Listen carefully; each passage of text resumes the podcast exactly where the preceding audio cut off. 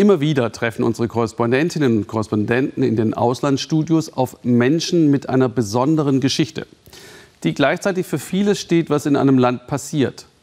Oft sind das extrem langwierige, schwierige Recherchen. In die Favelas, die Armenviertel von Rio, da kommst du nicht mal so einfach und vielleicht auch nicht leben wieder raus. Tja, und dieser Mann wird gleich sagen, dass er Menschen umgebracht hat im Drogengeschäft. Matthias Ebert und Kameramann Juan Pablo Mondini erzählen seine Geschichte, denn der Drogenboss änderte seinen Blick auf die Mafia und auf das Leben. Als Pastor führt er nun Krieg um die Seelen. Seine Frau betet jedes Mal für ihn, bevor Demetrio Machins aufbricht. Als Wanderprediger in die gefährlichsten Viertel von Rio de Janeiro. Er selbst wurde dort geboren, lebte früher in einem der Slums das Leben eines Gangsters. Leider habe auch ich schlimme Dinge getan. Wir haben getötet. Genau deshalb ist es heute mein Ziel, Drogenabhängige und Kriminelle zu bekehren.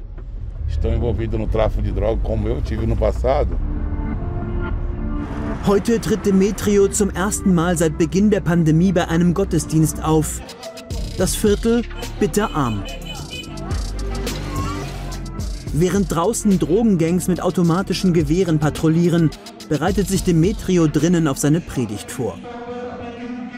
Es ist eine der unzähligen Freikirchen in Rios Armenvierteln, die den Ex-Gangster eingeladen hat.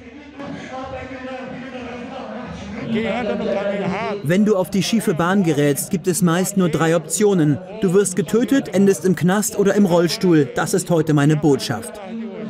Dann sollen diejenigen nach vorne kommen, die einen Freund oder Angehörigen haben, der Mitglied einer Drogengang ist. Kurz darauf steht der halbe Saal vor Demetrio. Das ist der Moment, in dem er von seiner Zeit als Gangster erzählt. Was war das für ein Leben? Ich hatte Geld und Macht. Aber ich musste mich nachts immer irgendwo verstecken, weil ich nicht mal meinen Freunden vertrauen konnte.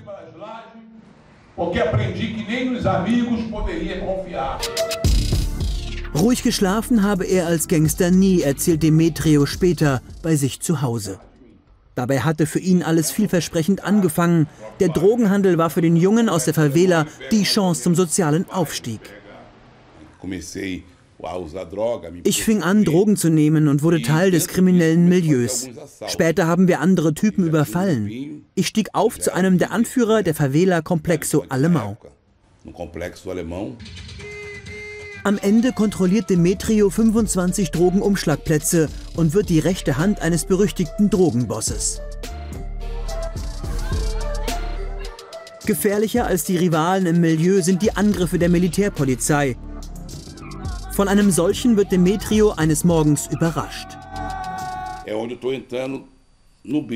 Ich gehe eine steile Gasse entlang. Dann merke ich, dass ich in der Falle sitze. Plötzlich höre ich eine Schusssalve. Ich falle auf den Boden, bin unter Schock. Meine Bodyguards rennen irgendwo hin. Seitdem ist Demetrio querschnittsgelähmt und zieht Woche für Woche mit der Bibel auf dem Schoß durch Rios Armenviertel. Sein Ruf als ehemaliger Gangster, der zum Glauben gefunden hat, eilt ihm voraus. Seine Lebensgeschichte berührt viele Menschen. Dabei trifft sich Demetrio auch mit den Dealern, die hier an jeder Ecke Drogen verkaufen. Sie vertrauen ihm und beten gemeinsam. Mit der Handgranate am Gürtel. Die Regierung müsste diesen Jugendlichen Perspektiven bieten, damit sie nicht den einfachsten Weg gehen und dealen. So verlieren sie entweder ihre Freiheit oder ihr Leben. Nur wenige schaffen den Ausstieg, so wie Demetrio, der jetzt Gangstern hilft, die Schluss machen wollen mit dem Leben in der Illegalität. Einer davon ist Wagner G. Oliveira. Mit 15 besaß er seinen ersten Revolver. Ich bin schnell aufgestiegen, hatte Führungspositionen inne und jede Menge Geld. Bis mich bei einer Schießerei eine Kugel streifte. Heute ist Wagner Vizepräsident der Anwohnervereinigung. Die Waffen hat er gegen Kugelschreiber getauscht. Er hilft Nachbarn bei Formularen und Behördengängen. Mein altes Leben hat mir nichts gebracht, außer schlimmen Erinnerungen und Narben. Ich schlafe heute viel ruhiger als früher.